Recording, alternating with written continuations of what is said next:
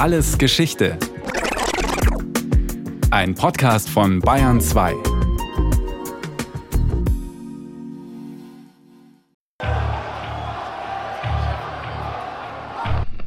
Arkansas, 3. Januar 1931. 500 Farmer, viele von ihnen bewaffnet, marschieren in die Innenstadt. Sie fordern lautstark etwas zu essen für sich und ihre Familien. Und sie drohen sich selbst zu bedienen, falls sie nichts bekommen.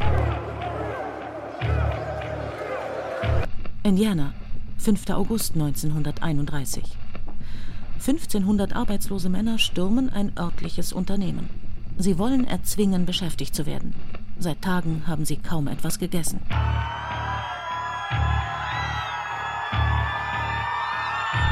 Boston, 3. Juni 1932. 25 Kinder überfallen ein Buffet, das für eine Veteranenparade aufgebaut worden war. Sie haben Hunger. Polizisten eilen herbei, um die Kinder zu vertreiben. USA 1932. Die Lage im Land ist katastrophal. Ein Viertel der Bevölkerung ist arbeitslos. Die Menschen hungern, Vereinzelt sterben sie sogar, weil sie nichts zu essen haben. Eine Frau lieh sich 50 Cent, kaufte altbackenes Brot zu dreieinhalb Cent den Leib und die Familie lebte elf Tage davon. Eine andere legte die letzte Lebensmittelbestellung in Fleischbrühe und Gemüse an und machte Suppe. Wenn jemand von der Familie hungrig war, aß er so wenig wie möglich. Eine andere sammelte an den Docks entlang verdorbenes Gemüse und die Familie aß es, außer an drei Tagen, die ganz ohne Essen blieben. Eine andere Familie lebte von Löwenzahn. In einem der fortschrittlichsten Länder der Welt schaffen es die Bürger nicht, sich zu ernähren. Die einen essen Löwenzahn, andere stürmen Unternehmen und Kinder plündern Buffets. Was war passiert? Wie konnte es dazu kommen?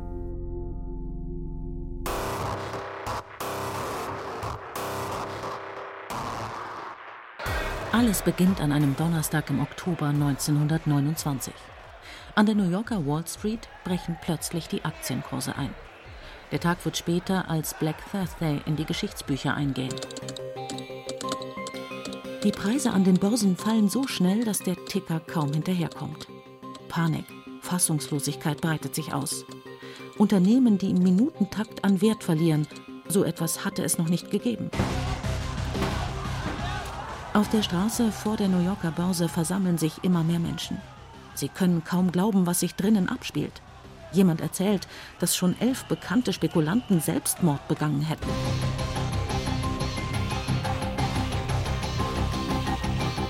Der Crash am Aktienmarkt beendet einen langjährigen Boom in den USA. In den Jahren zuvor, den goldenen Zwanzigern, hatten viele Innovationen den Alltag der Menschen verändert. Plötzlich gab es in den Haushalten moderne Geräte wie Kühlschränke, Waschmaschinen oder Staubsauger. Es gab einen unglaublichen Boom. Die Aktienkurse an der Wall Street sind durch die Decke gegangen. Das hatte zum Teil auch reale Gründe. Beispielsweise sind eben durch diesen technologischen Wandel hin zur Elektrizität Unternehmen wie General Electric sehr populär geworden, weil man da berechtigterweise die Vorstellung hatte, die Produkte, die die herstellen, braucht ja auch jeder. Also jeder will einen Kühlschrank, jeder will einen Toaster. Das war damals das Neue auf dem Markt und entsprechend löste das quasi eine Euphorie aus. Nikolaus Wolf, Professor für Wirtschaftsgeschichte an der Berliner Humboldt-Universität. Und dann war dieser Aufschwung halt irgendwann vorbei. Und zunächst mal war die Reaktion von vielen Beobachtern, das ist völlig normal. Da muss man jetzt erstmal gar nichts tun. Der Markt war überhitzt, der Markt muss sich jetzt wieder beruhigen. Und dann ging es aber immer weiter runter und eben in einem Ausmaß, das viele überrascht und auch irgendwo verwirrt hat, weil es ungesehen war, was da passierte. Nicht nur die Talfahrt an den Börsen setzt sich fort, bald drosseln auch viele Unternehmen ihre Produktion, etliche Firmen und Banken gehen pleite. Die Krise breitet sich entgegen der Erwartungen immer weiter aus. Es scheint nur noch bergab zu gehen. Es muss etwas passieren, und zwar möglichst schnell. Dann kam Roosevelt. Franklin Delano Roosevelt, Gouverneur des Staates New York und Mitglied der Demokratischen Partei. Er bewirbt sich 1932 für das Präsidentenamt und kündigt bereits am Tag seiner Nominierung einen New Deal an. Die Karten sollen neu gemischt werden. Roosevelt verspricht im Falle seines Wahlsieges alles zu tun, was nötig ist, um die Massenarbeitslosigkeit zu beenden. Das Land benötigt, und wenn ich mich nicht über die herrschende Stimmung täusche, es fordert ein mutiges und hartnäckiges Experimentieren. Der gesunde Menschenverstand gebietet, dass man nach einer Methode greift und sie versucht, dass man, wenn sie versagt, es offen zugibt und eine andere versucht. Vor allem aber, dass man überhaupt etwas versucht. Damit kritisiert er auch die Politik des amtierenden Präsidenten Herbert Hoover, der die Krise nur sehr zögerlich bekämpft. Damals war die gängige Vorstellung von guter Regierungsführung, dass die Politik, vor allem die auf Bundesebene, sich möglichst wenig einmischt in wirtschaftliche Belange. Schulden machen, um die Nachfrage zu stärken oder die Geldmenge lockern. Solche wirtschaftspolitischen Eingriffe galten zu Zeiten Hoovers als schädlich. Es gab eben die klassische Wirtschaftswissenschaft, die die Vorstellung hatte, dass eine Krise ganz normal zum Wirtschaftsleben dazugehört, dass es immer Zyklen gibt und dass dieser Abschwung, den man 1929 beobachtet, eine ganz natürliche Sache ist. Ein ordentlicher Präsident hinterlässt einen ausgeglichenen Haushalt, das ist die Devise. Selbst wenn die größte Krise aller Zeiten über das Land hereinbricht. Und die Hoover-Verwaltung hat sich sozusagen von diesen Restriktionen nie wirklich gelöst und versucht, die Krise innerhalb des existierenden Rahmens zu bewältigen. Und das war offensichtlich nicht ausreichend. Damit will Roosevelt rigoros brechen. Dieser Wahlkampf ist mehr als ein Kampf zwischen zwei Männern. Er ist mehr als ein Kampf zwischen zwei Parteien. Er ist ein Kampf zwischen zwei Auffassungen über Zweck und Aufgaben der Regierung warnt Hoover noch kurz vor der Wahl, vergeblich. Roosevelt wird 1933 mit großer Mehrheit zum 32. Präsidenten der Vereinigten Staaten gewählt. Nun geht es darum, den New Deal umzusetzen. Zunächst muss Roosevelt sich um das dringendste Problem kümmern, denn das Bankensystem steht kurz vor dem Kollaps. Sein erster Schritt war, wir müssen die Finanzmärkte stabilisieren. Wir müssen also sehr radikal das spekulative Treiben in der Wall Street einschränken. Stefan Schulmeister, Wirtschaftsforscher und ehemaliger Mitarbeiter des Österreichischen Instituts für Wirtschaftsforschung. Der neue Präsident lässt alle Banken im Land für mehrere Tage schließen, um zu prüfen, wie schlimm es um die Geldhäuser steht und welche Banken durch staatliche Kredite gerettet werden können. Ein riskantes Vorgehen. Denn die Gefahr ist groß, dass die Menschen vollends das Vertrauen verlieren und in Scharen ihr Geld abheben, sobald die Banken wieder öffnen. Solche Bankruns können ein Geldhaus auch grundlos in die Pleite treiben. Roosevelt wendet sich deshalb direkt an die Menschen. Eine Frage, die Sie mir stellen werden, ist folgende. Warum werden nicht alle Banken zum gleichen Zeitpunkt wieder geöffnet? Die Antwort lautet, Ihre Regierung wünscht nicht, dass sich die Geschichte der vergangenen Jahre wiederholt.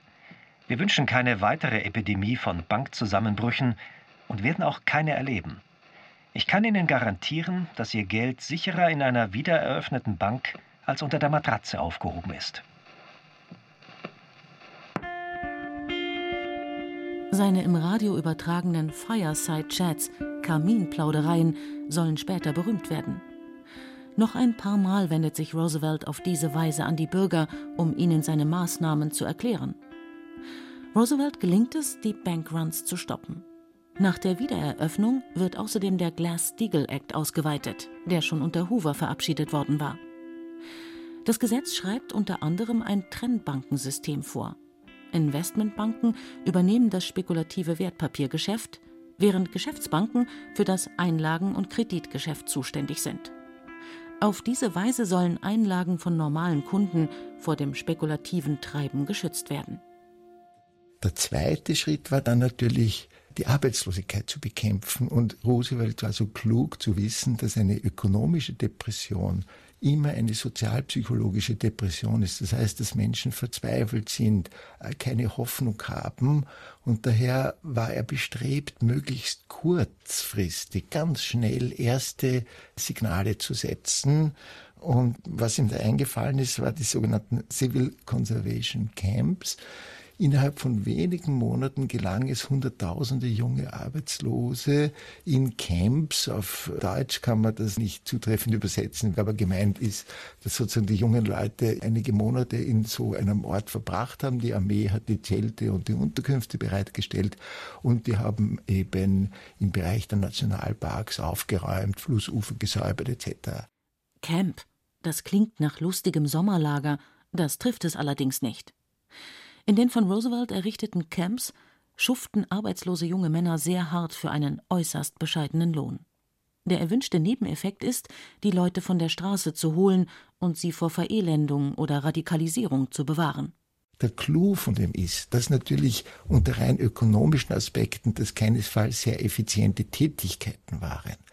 Aber die Bilder von den Menschen, die wieder Hoffnung schöpften, hat die Stimmung gedreht. Das ist ja das Entscheidende in einer Depression, dass die Menschen das Gefühl bekommen, man kann etwas tun.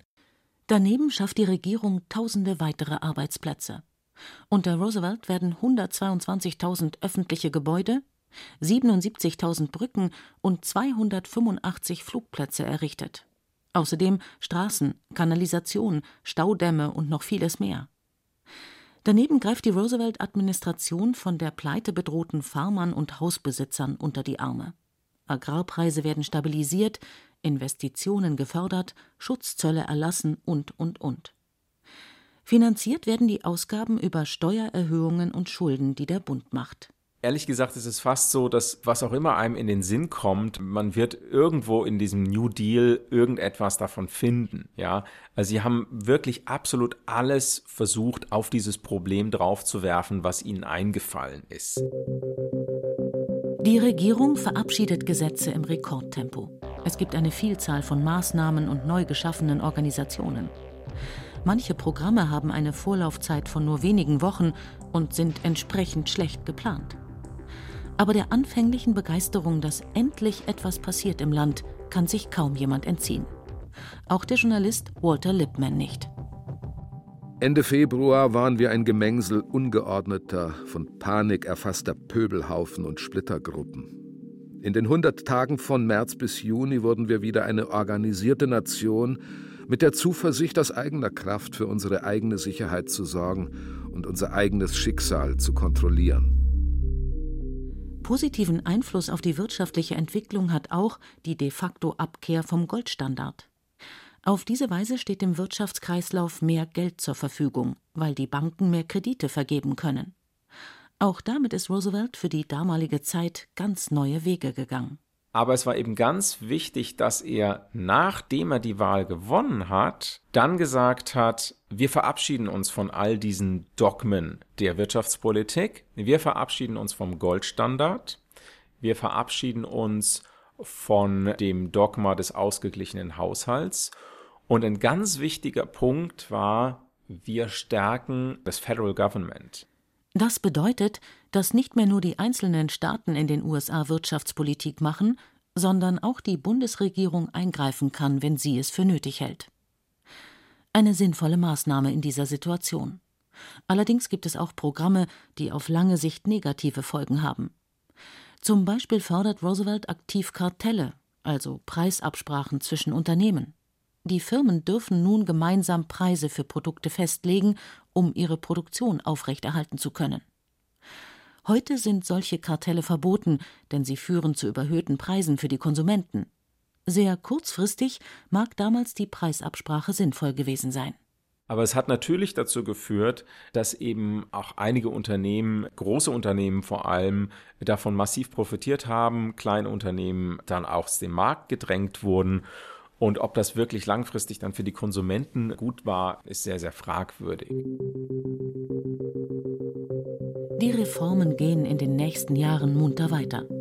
1935 bekommen die Arbeiter mit dem Wagner Act erstmals ein formales Streikrecht. Sie dürfen sich von nun an gewerkschaftlich organisieren und Kollektivlöhne verhandeln. Bis dahin liefen Streiks oft gewaltsam ab, weil die Arbeitgeber die Ausstände zu verhindern suchten und Streikbrecher einsetzten. Ein paar Jahre später führt Roosevelt einen bundesweiten Mindestlohn ein und verbietet Kinderarbeit. Außerdem legt er den Grundstein für den amerikanischen Sozialstaat, auch um Hungersnöte künftig zu verhindern. Man darf ja nicht vergessen, während in Europa schon in den 1880er Jahren, insbesondere in Deutschland durch Bismarck, erste Fundamente des Sozialstaates gelegt wurden, gab es in den USA keinen Sozialstaat. Der Social Security Act von 1935 sieht eine Renten- und Arbeitslosenversicherung nach europäischem Vorbild vor. Arbeitgeber und Nehmer tragen jeweils die Hälfte der Kosten. Die Sozialreformen und Rechte für die Arbeiterklasse sind auch ein Zugeständnis an die wachsende Zahl der Systemkritiker. Aktiencrash, Massenarbeitslosigkeit, Hungersnot. Dass eine Wirtschaft derart aus dem Ruder laufen kann, hat viele Menschen tief verunsichert. Deshalb gibt es durchaus ernstzunehmende Forderungen nach sehr viel radikaleren Reformen. Wenn man über die 20er und 30er Jahre spricht, darf man ja nicht vergessen, dass es quasi gleichzeitig ein Riesenexperiment gibt, das nämlich in der Sowjetunion veranstaltet wird. Also ein wirtschaftspolitisches Experiment von Planwirtschaft, das die Ökonomen damals fasziniert hat. Und die Weltwirtschaftskrise war für viele jetzt sozusagen ein Fanal, Schaut her, die Ideen von Adam Smith funktionieren nicht. Das Ganze mit der Invisible Hand funktioniert nicht. Zumindest nicht in einer modernen Welt. Wir müssen diese große Wirtschaft, wir müssen den Markt regulieren und steuern. Kritiker beschimpfen Roosevelt immer wieder als Sozialisten. Das war er keineswegs, nicht mal als klassischen Linken kann man ihn bezeichnen.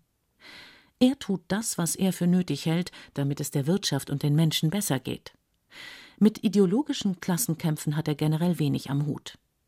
Auf die Frage nach seinen politischen Grundüberzeugungen und ob er denn nun Kapitalist oder Kommunist sei, antwortet Roosevelt Ich bin Demokrat und Christ.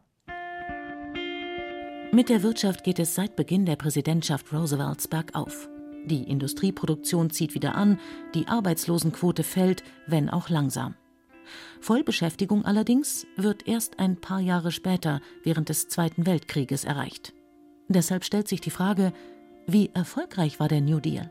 Es ist allein deswegen schwierig, das wirklich zu beantworten, welche Wirkungen der New Deal wirklich hatte, weil der New Deal aus so vielen verschiedenen Elementen besteht, einige davon eben auch mit sehr heißer Nadel gestrickt, andere vielleicht besser durchdacht und man zeigen kann, dass es einfach ein gemischtes Bild ist. Also es gab einige Rohrkrepierer, beziehungsweise sogar Projekte, die nachweislich schädlich waren, wie beispielsweise diese Programme, die eben aktiv dazu geführt haben, dass Kartelle entstehen.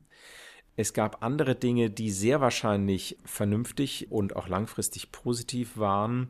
Dazu gehören wahrscheinlich auch verschiedene Maßnahmen im Arbeitsmarkt, dass man Arbeitnehmerrechte generell einfach geklärt und gestärkt hat. Bis heute wird über den New Deal diskutiert. Er ist ein Evergreen in der wirtschaftspolitischen Diskussion. Kein Wunder. Roosevelt ist in mehrfacher Hinsicht neue Wege gegangen, mit langfristigen Folgen und Wirkungen. Durch sein beherztes Eingreifen und seine vielen neu geschaffenen Organisationen hat sich das Machtzentrum in den USA dauerhaft verschoben von einem Staatenbund hin zu einem Bundesstaat. Das von ihm ausgeweitete Trennbankensystem war jahrzehntelang in Kraft, bis es unter Bill Clinton 1999 endgültig abgeschafft wurde.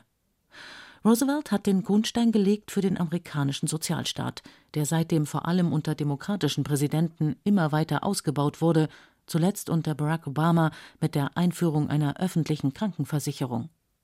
Und die gelockerte Geldpolitik gilt heute als probates Mittel, um Preise zu stabilisieren und Wirtschaftskrisen zu bekämpfen. Das ist sehr wichtig zu begreifen. Der New Deal ist überhaupt nicht ein ausgeklügeltes Gesamtkonzept gewesen, sondern es ist ein, ein Flickwerk aller Art, nur getragen von diesem einen großen Ziel, die Wirtschaft muss aus dieser verzweifelten Lage raus und besonders die Menschen müssen aus dieser verzweifelten Lage herausgebracht werden. Und dieses schrittweise pragmatische Vorgehen war meiner Ansicht nach ein wesentlicher Grund für den Erfolg. Darin sind sich heute die meisten Wissenschaftler einig. Durch den New Deal und die Person Roosevelt konnte ein Land in tiefer Depression wieder Hoffnung schöpfen. Das lässt sich sogar an wirtschaftlichen Indikatoren ablesen. Es sieht so aus, als ob der New Deal wirklich erfolgreich dahingehend war, die Erwartungen der Leute zu beeinflussen. Was man nämlich sieht, ist etwas ganz Überraschendes. Ganz viele Indikatoren für die wirtschaftliche Entwicklung, zum Beispiel eben Aktienkurse oder Maschinenbestellungen in der Industrie oder Industrieproduktionsdaten, zeigen, dass der Umschwung tatsächlich fast schon im März oder im April 1933 stattgefunden hat. Also unmittelbar nachdem er die Wahl gewonnen und sein Amt angetreten hat, ging es wieder bergauf. Und das kann man unmöglich mit dem New Deal erklären. Denn obwohl sie sich sehr beeilt haben, waren die allermeisten Maßnahmen, die da angedacht waren, im April 1933 noch überhaupt nicht begonnen worden. Roosevelt ist in vielerlei Hinsicht neue Wege gegangen. Die alten Konzepte passten nicht mehr. Nicht alles hat funktioniert. Aber unabhängig davon, wie man die einzelnen Ideen von Roosevelt bewertet, eines muss man ihm lassen – nur wer Mut hat und bereit ist, hartnäckig zu experimentieren, der hat auch eine Chance, etwas zu verändern und Auswege aus der wirtschaftlichen Misere zu finden. Das war alles Geschichte, History von Radiowissen. Aus der Staffel Raus aus der Krise.